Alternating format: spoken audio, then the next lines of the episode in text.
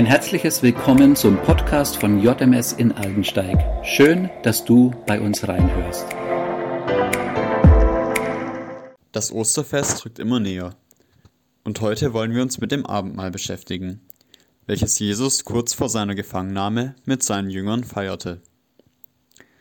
Dazu betrachten wir im Lukasevangelium das 22. Kapitel.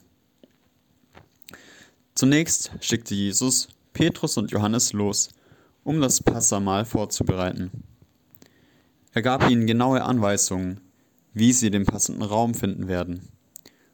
Und sie gingen los, im Vertrauen darauf, was Jesus gesagt hat. Hier können wir schon ein geistliches Prinzip entdecken. Erst wenn man sich auf den Weg macht, kommt man zu den vorbereiteten Werken des Herrn. Aber das nur mal nebenbei. Das Passafest ist ein jüdisches Fest, das an den Auszug aus Ägypten und die Befreiung des Volkes Israel aus der Sklaverei erinnert. Damals tötete der Engel des Herrn alle Erstgeborenen in Ägypten. Nur an den Häusern der Israeliten, die durch das Blut des geschlachteten Passalammes markiert waren, ging er vorüber, so dass sie verschont blieben. Passa bedeutet so viel wie vorübergehen und zeigt Gottes rettendes und gnädiges Handeln. Petrus und Johannes bereiteten also dieses Passamal vor, wie sie es aus der jüdischen Tradition kannten. Jesus hatte große Sehnsucht danach, dieses Passafest mit den Jüngern zu feiern. Genauso groß ist auch seine Sehnsucht, mit dir und mir Gemeinschaft zu haben.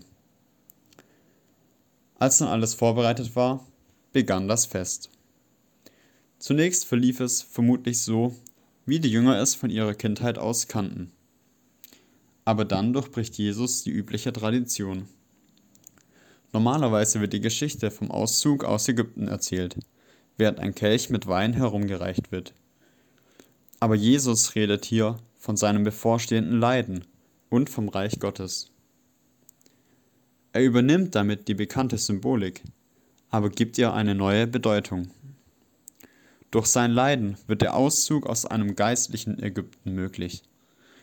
Jesus kündigt an, dass sein bevorstehendes Leiden zu Gottes Heilsplan dazugehört und dadurch ein Weg aus der Gefangenschaft der Sünde gebahnt wird. Jetzt beginnt das, was wir heute als Abendmahl feiern. Jesus nahm ein Brot, dankte Gott, brach es in Stücke und gab es den Jüngern mit den Worten, Das ist mein Leib, der für euch hingegeben wird. Nehmt und esst zu meinem Gedächtnis. Jedes Mal, wenn wir das Abendmahl feiern, erinnern wir uns an Jesus und an sein Werk am Kreuz.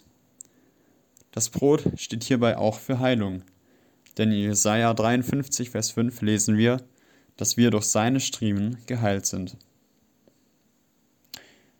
Dann nahm Jesus einen Kelch, gab ihn den Jüngern und sagte, dass dieser Kelch für den neuen Bund steht der mit seinem Blut versiegelt wird.